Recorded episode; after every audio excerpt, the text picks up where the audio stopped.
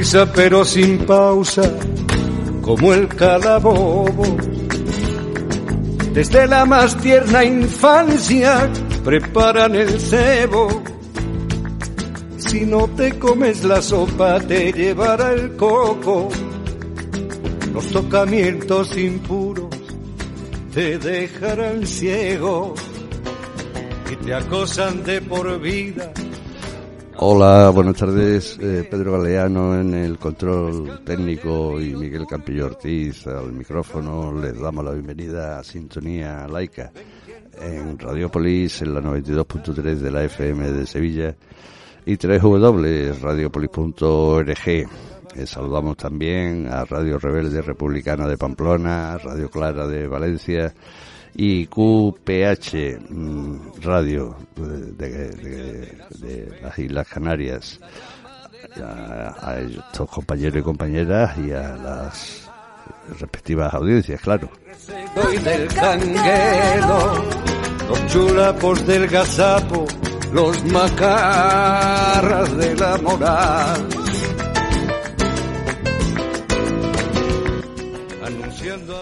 Hoy oiremos varias entrevistas que hemos hecho a distintas personas, al juez, eh, al juez Joaquín Bosch, a, Rosa Regás, a, mm, a María Ángeles Carranza, en fin. Y también adelantaremos algunas de las actividades que está realizando el, el, el Republicano de Andalucía de cara al segundo mayo cultural creerles a pies juntillas y darles la razón. Que el que no se quede quieto no sale en la foto. Quien se sale del rebaño, destierro y excomunión, son la salsa de la farsa, el meollo del mal rollo, la mecha de la sospecha la llama de la gindama son el alma de la alarma, del reseño y del canguero, los chulapos del gazapo, los macarras de la moral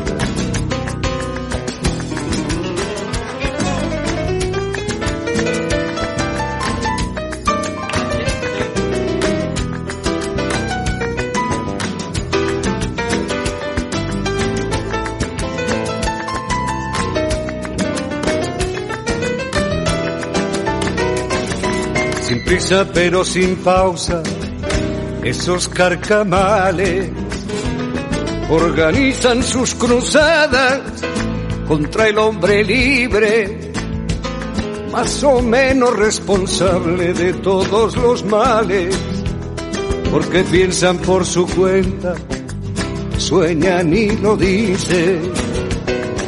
Si no fueran tan temibles, nos darían risa no fueran tan dañinos, nos darían lástima.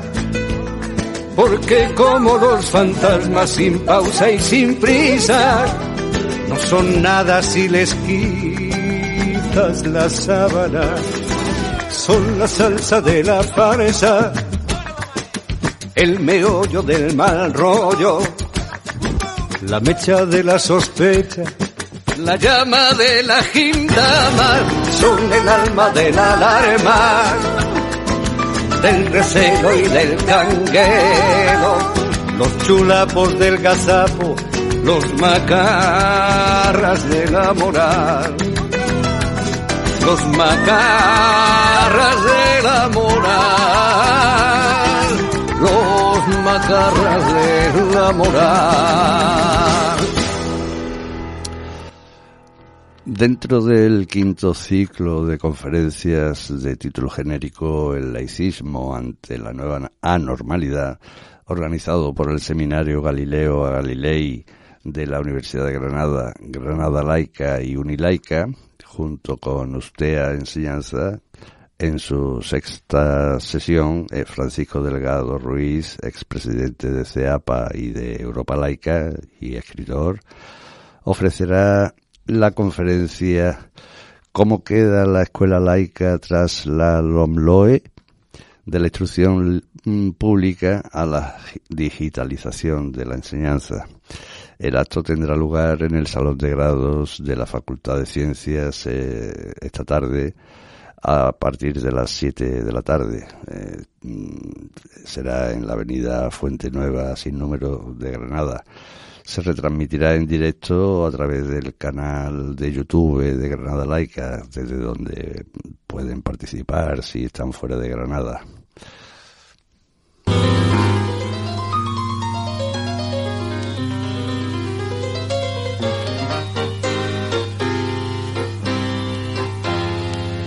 esa bata de uniforme deshilachada, esa cartera de cuero desvencijada, ese lóbrego colegio con mil ventanas, amasijo de mocosos y de sotanas, esos pupitres tatuados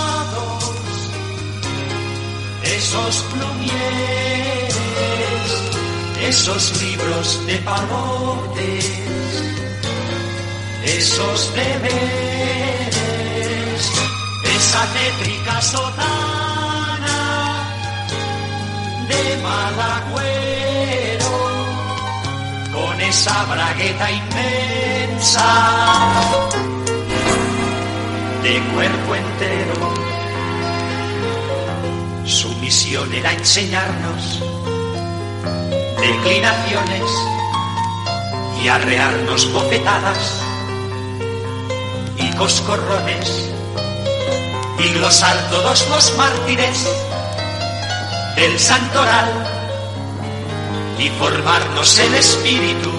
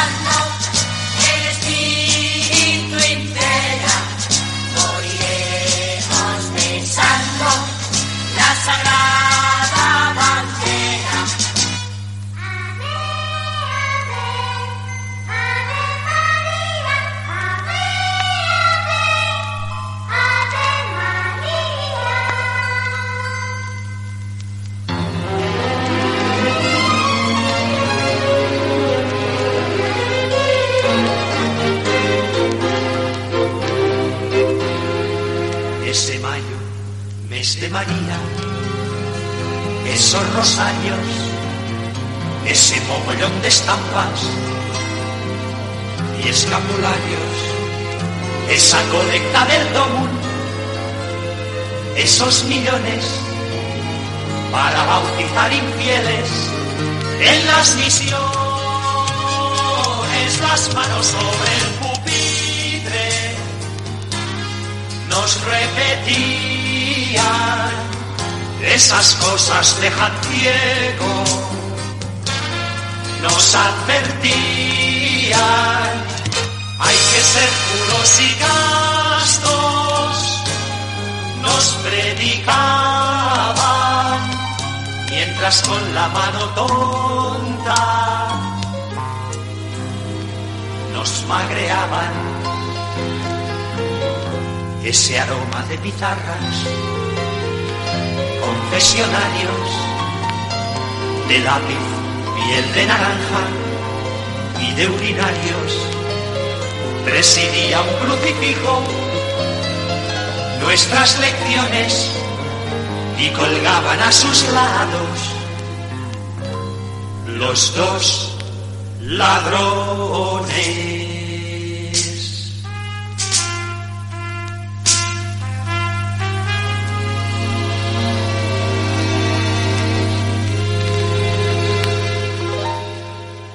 Era una canción ya antigua, de la trinca, la Escuela Nacional se titulaba. Eh, Antonio Gómez Bobellán entrevistó a María Ángeles Carranza, una profesora de la escuela pública y miembro de la asociación APRODEME, que trabaja por la defensa y el respeto a los derechos del menor y de sus familias contra los abusos de la administración. Buenas tardes, hoy un testimonio al bueno. Tenemos un testimonio bastante excepcional. María Ángeles Campo, que es maestra en la escuela pública eh, está con nosotros después de haber participado en una performance manifestación por otra, digamos, a favor de una diferencia, de una vía diferente para la protección de menores tal y como hoy existe en España. Eh, y el problema de los centros de menores. Eh, María Ángeles, en resumidas cuentas, ¿cómo ves tú el problema en una breve exposición? Vamos a ver, el problema es que lo que se ha llamado el sistema de protección de menores en realidad acaba siendo un sistema de explotación de hijos arrancados a las familias. ¿Por qué? Porque no depende del Estado, sino que depende de las redes clientelares del Estado, tanto de empresas públicas como sobre todo de empresas privadas. La cantidad que se paga por cada mes que un hijo es arrancado de su familia y encerrado en un centro de menores es tan grande, es una media de 5.000 euros y para ello disponemos de evidencia de contratos, de licitaciones públicas, de comunicaciones de las propias autonomías anunciando nuevas plazas del el falsamente llamado acogimiento residencial. Y digo falsamente llamado acogimiento residencial porque eso no es ningún tipo de acogida. Es que el niño es encerrado totalmente y privado de libertad y de derechos fundamentales y tenemos sentencias que acreditan esa privación de derechos fundamentales.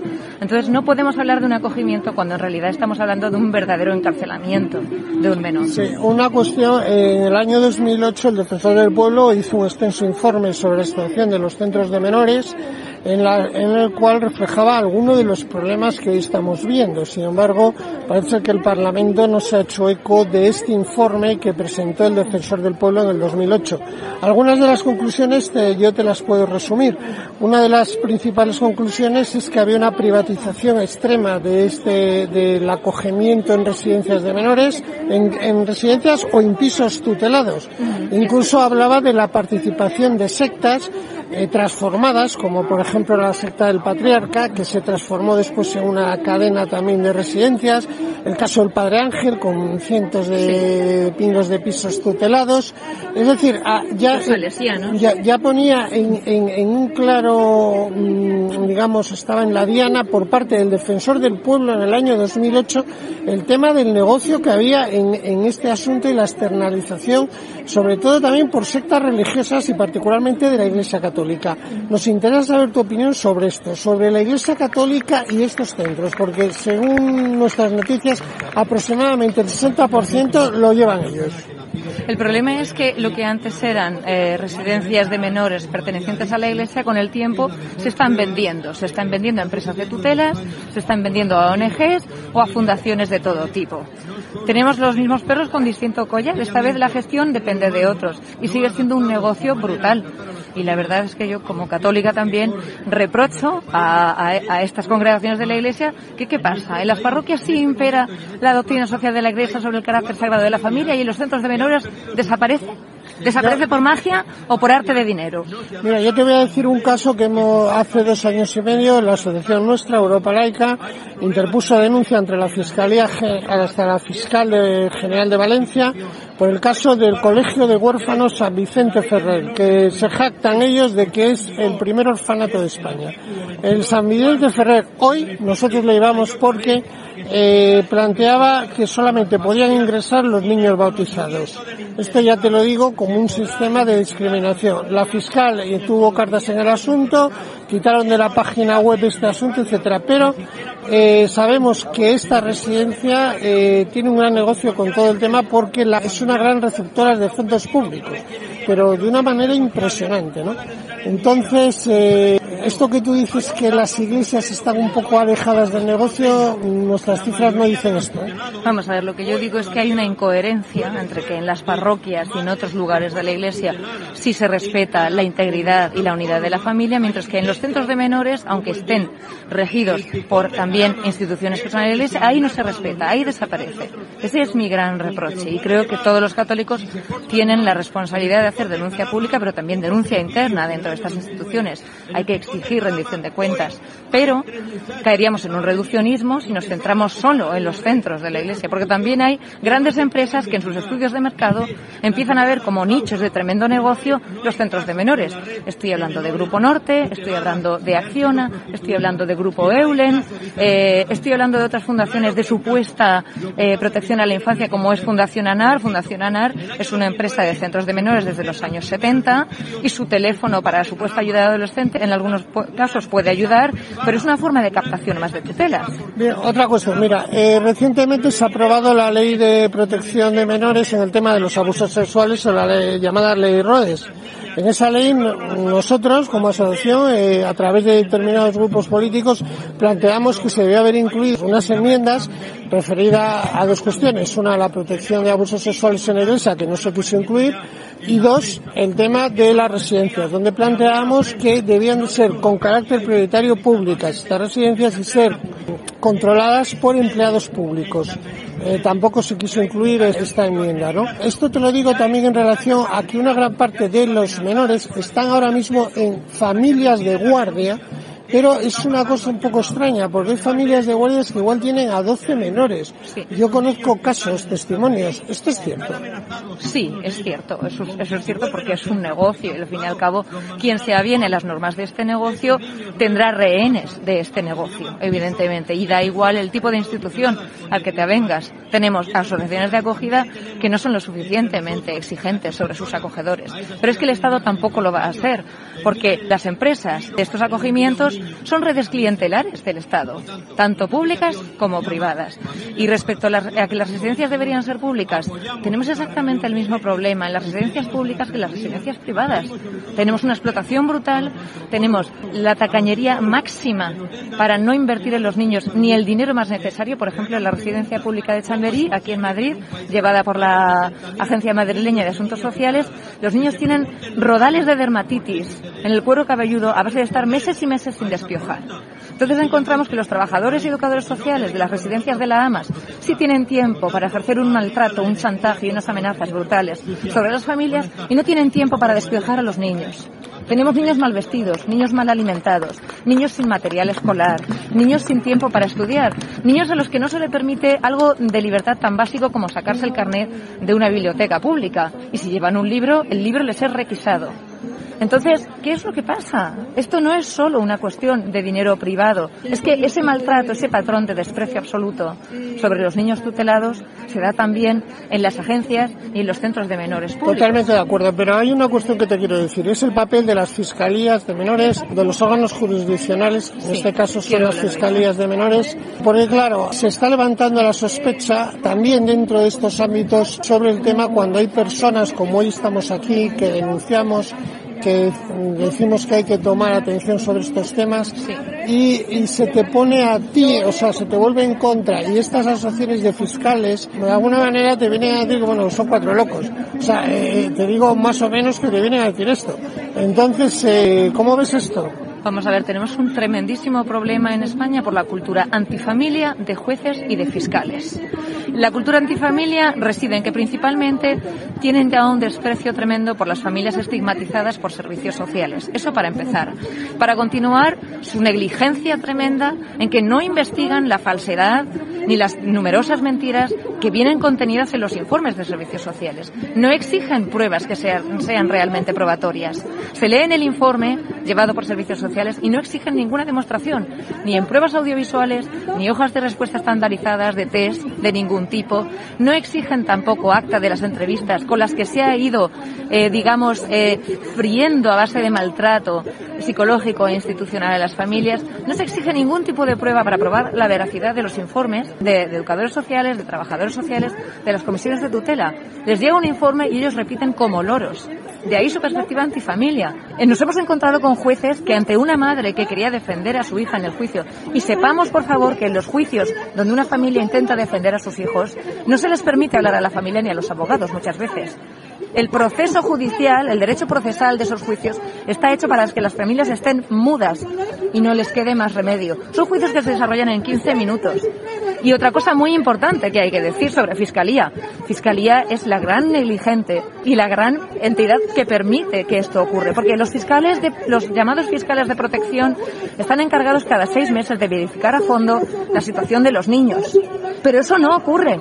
De ahí que tengamos casos como el de Sansoeta en País Vasco de explotación de menores tuteladas, donde después de años y años entonces va a Fiscalía y denuncia.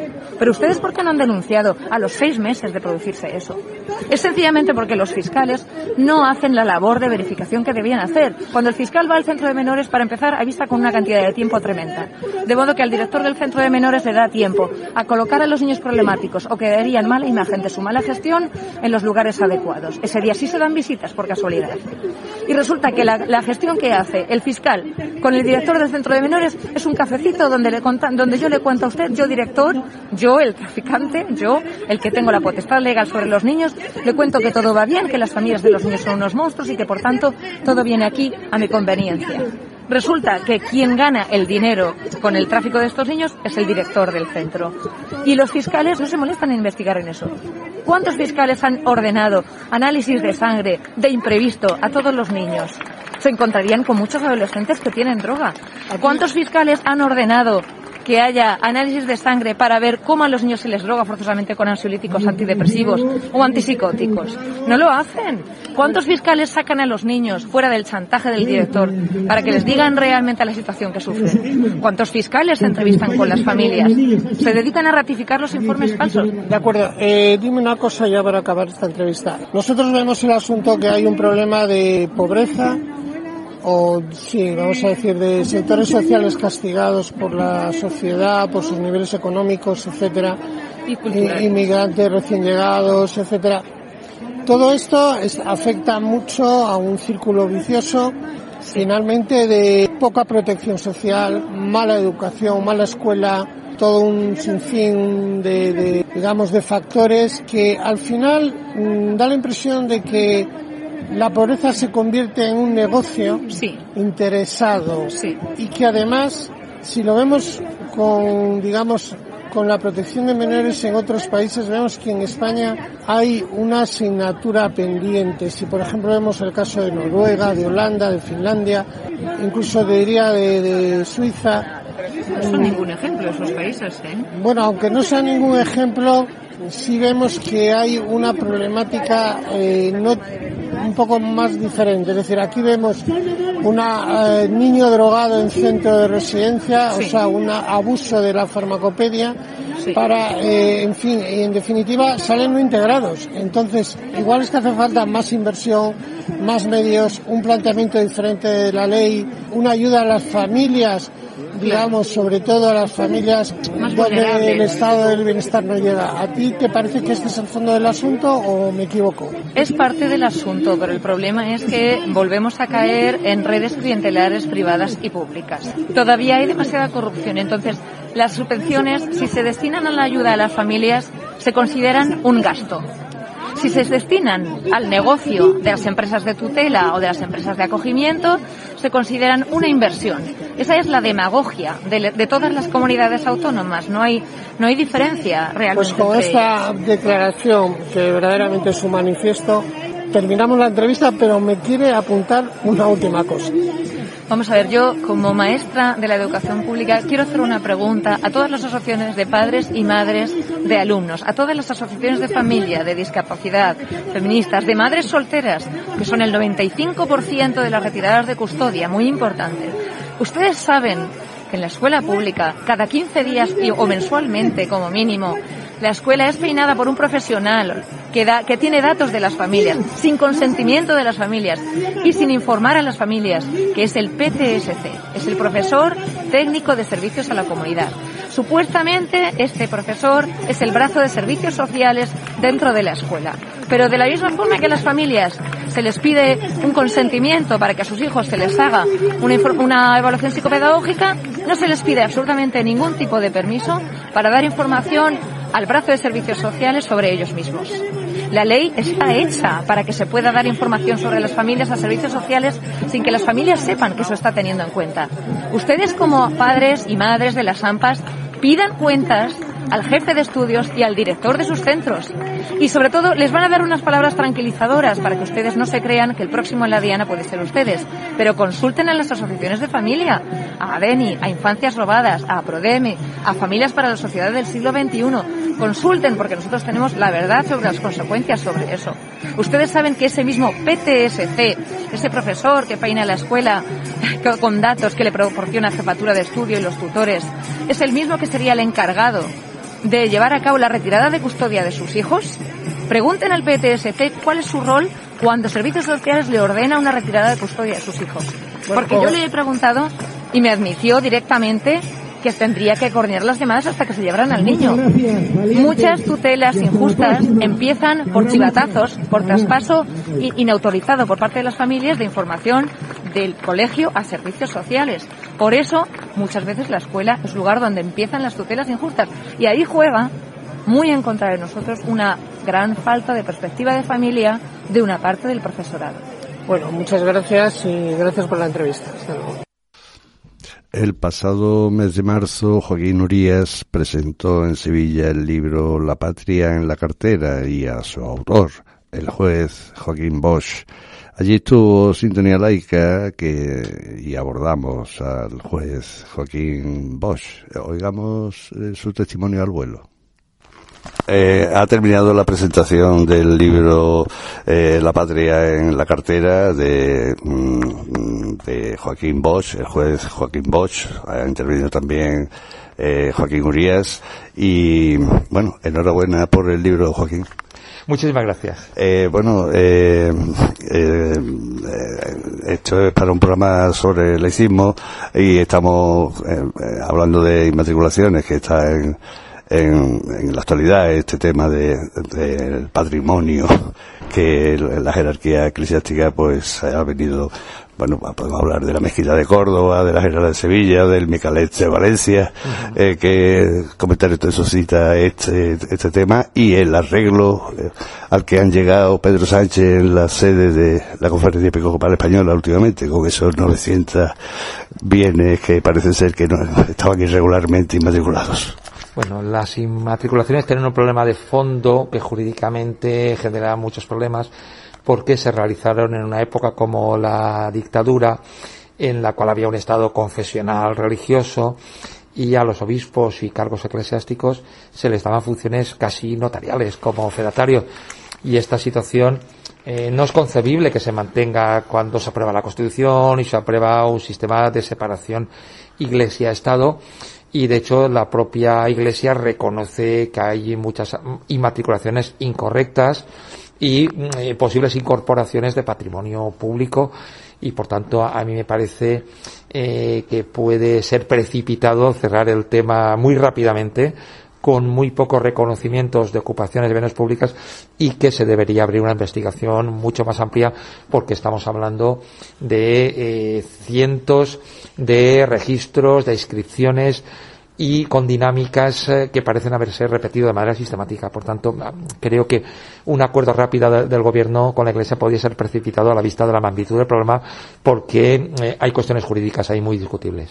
Pues sí, y otro tema, y ya te dejamos en paz, es el tema de, de la, eh, la última resolución de la Fiscalía del Supremo en archivar las diligencias que se estaban llevando a cabo respecto a los casos de corruptela de, de Juan Carlos I. ¿Qué comentario te suscita ese archivo de, de diligencias? Los propios decretos de archivo de la Fiscalía lo que nos cuestan es que hay una figura eh, jurídica que es abiertamente discutible, que es la de la inviolabilidad plena de un jefe de Estado, que es un, el límite que se ha encontrado la Fiscalía para seguir eh, investigando y debería llevarnos a reflexiones institucionales para revisar esa figura porque esa inviolabilidad rompe un principio sagrado de una sociedad democrática, que es el principio de igualdad ante la ley una persona un voto, todos tenemos los mismos derechos, los mismos deberes y cualquier excepción debe tener una justificación fuerte y estar vinculada a elementos de funcionalidad. Es decir, puede haber algún tipo de blindaje jurídico para mejorar las funciones de algún organismo público siempre y cuando tengan una justificación razonable y sean proporcionadas. En cambio, que un cargo público en el ámbito de conductas privadas tenga un blindaje absoluto, no añade nada a la protección funcional del cargo y es una carta blanca muy peligrosa porque eh, supone una invitación a, poder delinquir y que se genere una sensación ciudadana de impunidad y de descrédito de las instituciones.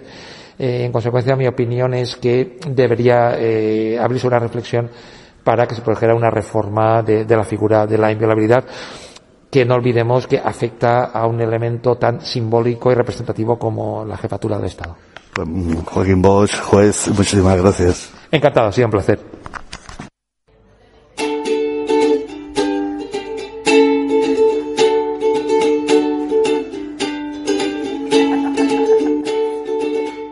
una canción muy bonita, niños. Para que aprendamos mucho. Os voy a contar una historia. Un día Felipe VI fue a instalar el ordenador. Necesitaba un enchufe para la torre, otro para la pantalla y otro para el altavoz. Se levantó decidido y sacó de su cajón el ladrón del Borbón. Es el ladrón del Borbón es el ladrón del Borbón. Siempre estuvo ahí el ladrón del Borbón. ¡Vamos todos! Es el ladrón del Borbón. Es el ladrón del Borbón.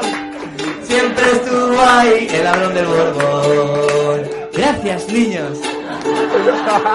Y ahora un pequeño consejo culinario. Si cocináis ajo arriero, un consejo os voy a dar. Si no lo metes en la nevera, sabes lo que pasará.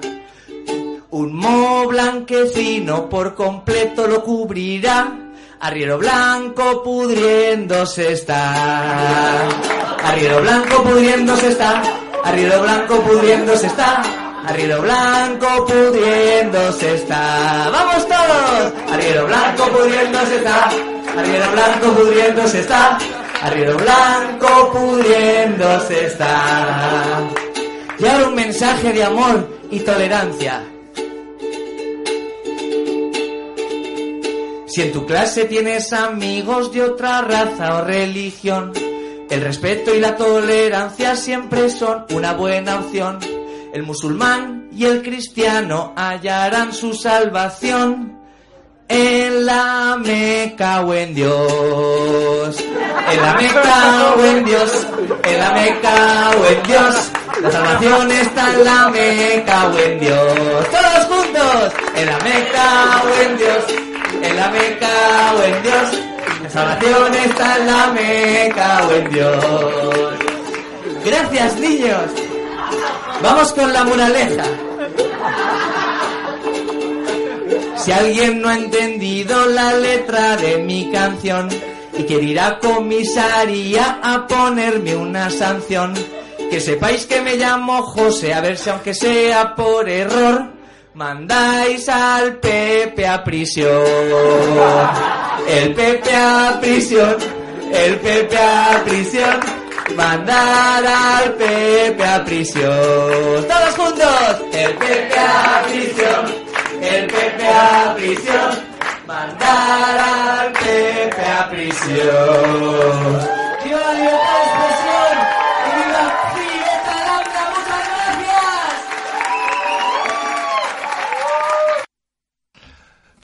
Pedro López, miembro de la Junta Directiva de Europa Laica, entrevistó a nuestra querida Rosa Regás, eh, que intervino el 10 de febrero de, en el cuarto febrero republicano de la primera a la tercera y también vino dos años después, el 9 de febrero, en el al sexto febrero republicano también intervino Rosa. Eh, oigámosla. Buenos días, estamos aquí con Rosa Regás y vamos a tener una pequeña entrevista con ella haciéndole tres o cuatro preguntas sobre cómo, cómo ve ella eh, el asunto de la laicidad em, en España.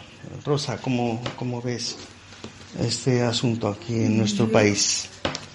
Digamos que como hecho histórico lo veo mal. España tiene metida en el alma toda la educación religiosa y no precisamente descendiente de Cristo, sino más bien de San Pablo, que, que mandaba mucho más. Eh, y eso no se lo va a quitar tan pronto. Pero por otra parte hay una parte de la sociedad que son los jóvenes que se miran a la laicidad como una cosa propia y, están abonados a la laicidad, por decirlo así. Yo lo veo en los chicos que conozco jóvenes, que es que no tienen ningún interés en ni siquiera en cosas que a mí me parecerían interesantes, como por ejemplo que conocieran las vidas de los santos o de, las vidas de los personajes bíblicos simplemente para poder entender la pintura a partir del Renacimiento. Pero tampoco, tampoco, no les interesa en absoluto, no tienen el más mínimo interés, no tienen ningún ninguna piedad, no tienen ningún asunto de estos, mm. están más entregados a lo que es sano y a lo que no es sano que a lo que es espiritual y a lo que no es espiritual, o, sobre todo, para decirlo mejor, a lo que es trascendente o a lo que no es trascendente. Mm. Bueno, de hecho tiene la Iglesia un problema de, de vocación para nuevos sacerdotes. Efectivamente están muy alejados los jóvenes. Tienen que nutrirse sacerdotes este que vienen de países pobres y que entonces eh, se dedican a, asuntos religiosos o se ponen a estudiar y a, ser sacerdotes precisamente para asegurarse la vida. Porque si no, no entiendo por qué. Efectivamente. Sí, sí. En el mundo cultural, que tú estás más eh, en este ámbito cultural, eh, ves también un poco qué ves aquí, si hay un nivel de, de laicismo eh, o, es muy ajeno. No, no, yo creo que sí, que hay un gran nivel de nazismo, pero esto no quiere decir que en un momento determinado mm. me entero de que una persona religiosa y, como decimos normalmente, de misa diaria, me quedo perpleja porque pienso, nunca habría dicho. Entonces me vuelvo a leer el libro de esta persona, pero es como si el laicismo no lo tocara. Hay de todo un poco. Sí. decir que sí hay casos de personas que uno nunca habría dicho que eran religiosos y lo son. Y lo son.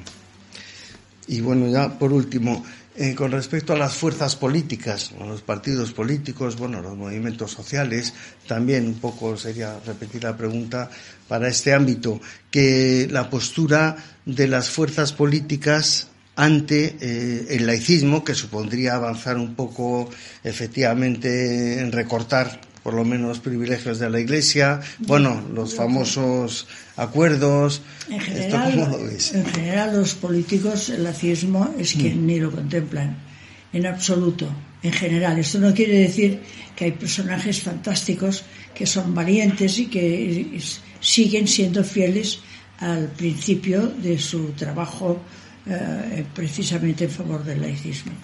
Pero cuando pensamos que fueron los partidos eh, socialistas los que inauguraron las procesiones de Semana Santa y las procesiones de, la vida de un santo, etcétera, etcétera, y que el, día de la fiesta de un santo, el día de la fiesta del pueblo, tiene que estar presidida por la vida de un santo que nadie sabe ni lo que es. Todo esto me parece una chorrada total. Mm. Eso no quiere decir que yo no crea que vale la pena. Me parece que si una persona es religiosa y quiere hacer una cosa de estas, pero montar una montar una procesión es que me parece Sí, a título personal, aunque sea un alcalde o una alcaldesa. El rector de un pueblo mm. inaugurando una procesión se cree que se ha ganado unos puntos de no sé qué política, pero en cambio al pueblo lo ha fastidiado porque le ha dado oportunidad de hacer cosas sin sentido. Sin sentido, no tiene sentido, porque la mayoría de estas gentes que van a, ya, no, me, no me refiero a las andaluzas, me refiero en general a todas, que se emborrachan y que a mí me podría incluso hacer gracia. En honor de un santo, esto no tiene el más mínimo sentido, no, eso no lo tiene. Sin embargo, los párrocos de las iglesias y los obispos, y sobre todo los obispos, que tanto les gustan estas parafernalias, pues no tiene sentido, todo esto no tiene sentido. Bueno, muy bien, Rosa. Pues, pues nada más. Esto es una entrevista corta. Eh, Rosa Regas, a la que agradecemos mucho que esté en el grupo de pensamiento laico apoyando esta causa y que es un, es un puntal y es una persona relevante y por tanto es una estupenda ayuda. Muchísimas gracias, Rosa, por tus aportaciones y por tu pensamiento y por tu postura. Quería añadir una cosa. Muy bien. Para las personas que somos laicas, eh, todavía nos quedan como ramalazos de, de, la vida de los santos en relación con las fiestas que celebramos.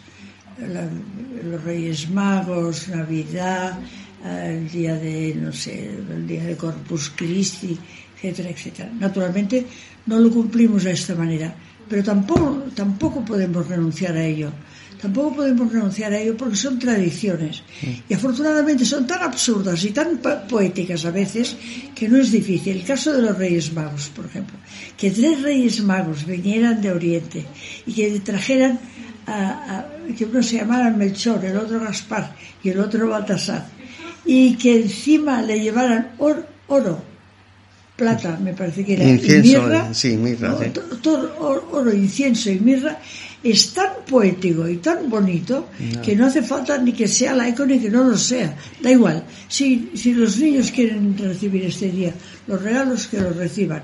Y, y, y ya saben que, que, que, todo esto es una cosa uh, un poco. Muy bien. Un poco, ¿cómo lo explicaría? Un poco. Uh, que, está, que está dentro de, de, la, de la tradición de las menos onerosas. Mm -hmm. O sea que no me parece mal. Y de la misma manera que me parece muy bien que si estamos acostumbrados a los actos religiosos de la muerte de una persona, uh, estamos acostumbrados, si decimos no vamos a hacer los actos religiosos, ahora ya no, ahora ya se, se hace mejor, pero uh -huh. al principio me acuerdo que la gente decía, ¿qué vamos a hacer si no somos religiosos? Pues vamos a hacer lo que nos dé la gana y nos lo inventamos y todo el mundo se lo inventa y, y hay, hay, familias que los niños tocan el violín y, y, el cello y hay otras que los niños dan no sé qué hay otras que hablan hay otras que ponen una, un, trozo de cine etcétera sí. pues quiere decir que no, no, no hay que renunciar a nada mm. la, la, lo que hay que hacer es quitarle este tono de obligación que tienen las cosas religiosas muy bien, yo creo que ha quedado muy claro. Muchísimas gracias, Rosa. De nada. Y hasta pronto. Hasta pronto, eso espero.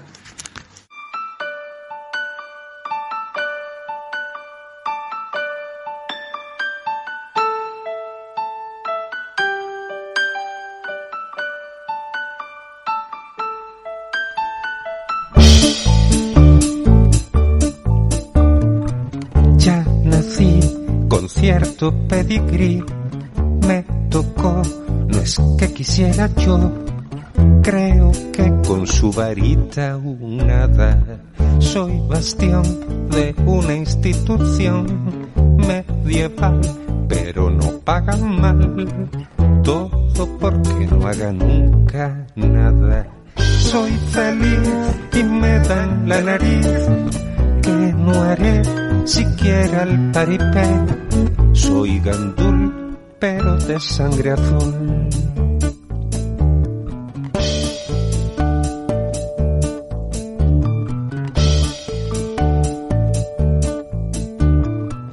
Navegar, el hobby familiar, no es tan mal, diría fenomenal. Tengo todo el año vacaciones, mi raíz es mi fuerza motriz,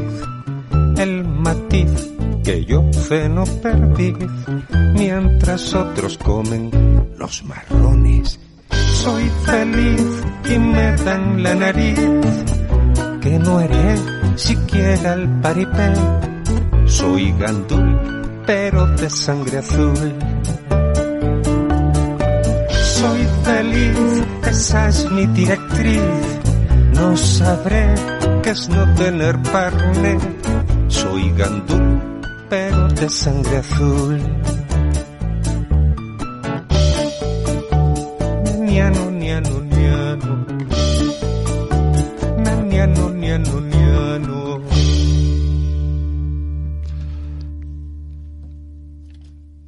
Era Alfonso del Valle interpretando su canción Gandul es una canción que él compuso, es profeso para el Mayo Cultural el año pasado. Y hablando de Mayo Cultural, ya estábamos, ya está la Ateneo Republicana de Andalucía organizando el segundo Mayo Cultural. Habrá mm, una serie de documentales, eh, por ejemplo, Prohibido volar, disparen al aire, eh, Sáhara, de Pablo Coca, Vencidas pero no derrotadas, de Mau Cardoso, El caso Rocío, de José Luis Tirado, en fin, eh, ya iremos eh, eh, publicitando los actos, los días y en qué espacios. Será un día dedicaremos al Sáhara, en la Casa Sáhara, eh, también tenemos eh, el Salón de la Universidad Pablo de Olavide en la calle La Araña, mm, el Centro Cívico de las Sirenas, el, el espacio, el, Huerto del Rey Moro, también lo, lo tenemos para hacer algunas de las actividades, porque será desde el día 14 de mayo hasta el 4 de junio. Entonces, como decimos, serán documentales, proyectaremos una serie de documentales, habrá algunas conferencias, el derecho a la educación, y la situación educativa en Andalucía, el derecho a la salud, para hablar de eso, de la situación sanitaria de Andalucía. Habrá también una conferencia sobre cambio climático en Andalucía, mujeres en la República, en fin, como les digo, mm, estén atentos a las redes sociales que iremos publicitando eh, todas estas actividades con su fecha y su y su y el lugar donde se desarrollarán. Como como decimos, pues eh, eh, la exposición de pinturas que es el digamos el el tema más Mm, bueno, que va a estar todos los días, claro, será en la carbonería. Y, luego pues ya decimos que habrá un día para Palestina, otro día para el Sáhara. En fin, eh, les pedimos que estén eh, atentos a las redes sociales.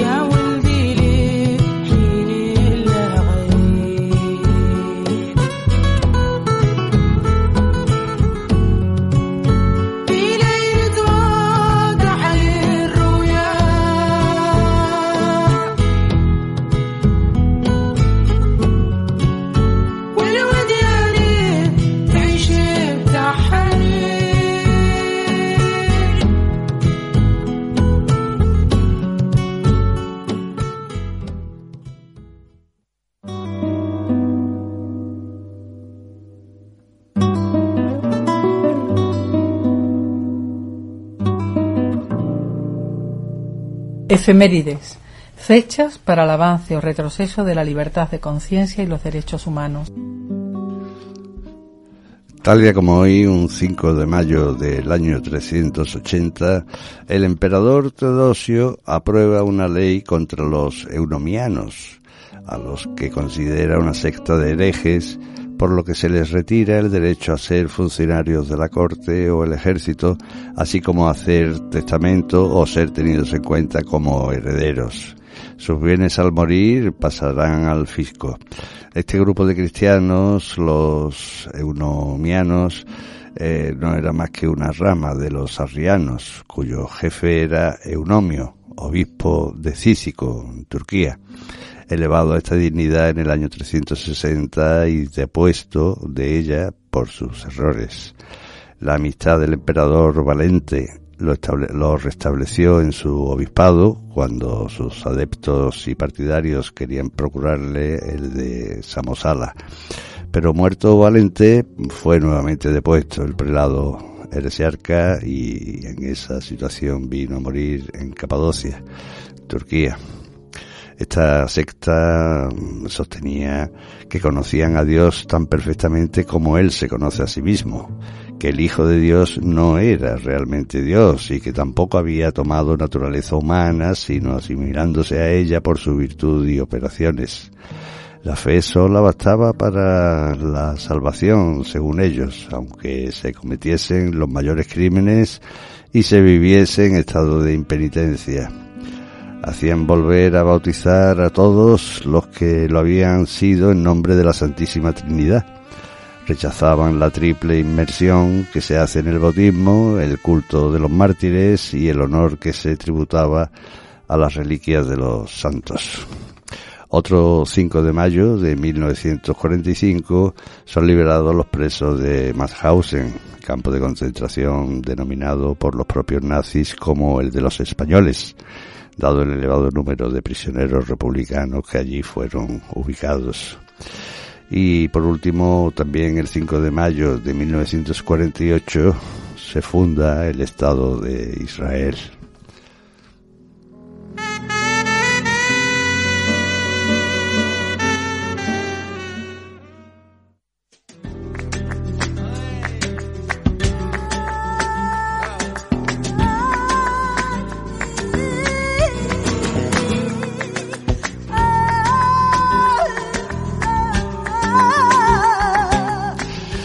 Y hasta aquí fue Sintonía Laica de hoy.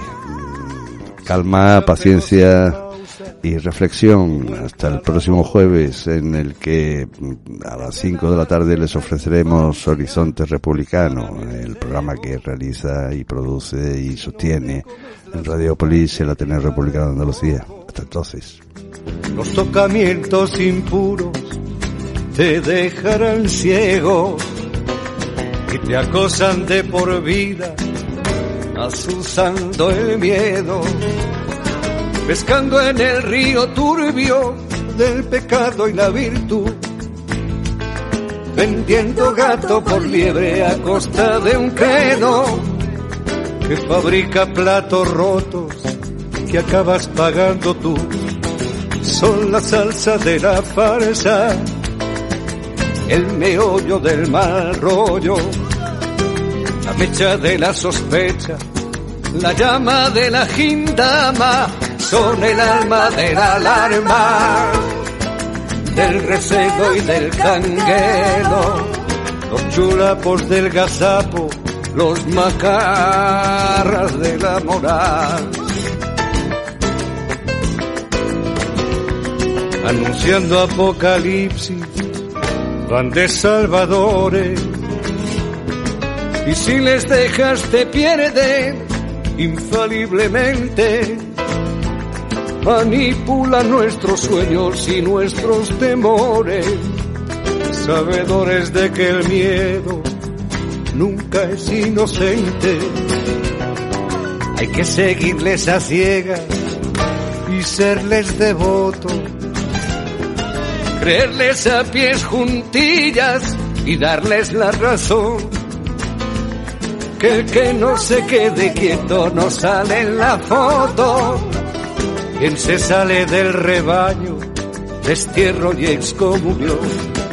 Son la salsa de la farsa, el meollo del mal rollo, la mecha de la sospecha, la llama de la gindama son el alma de la alarma, del receno y del canguero, los chulapos del gazapo, los macarras de la moral.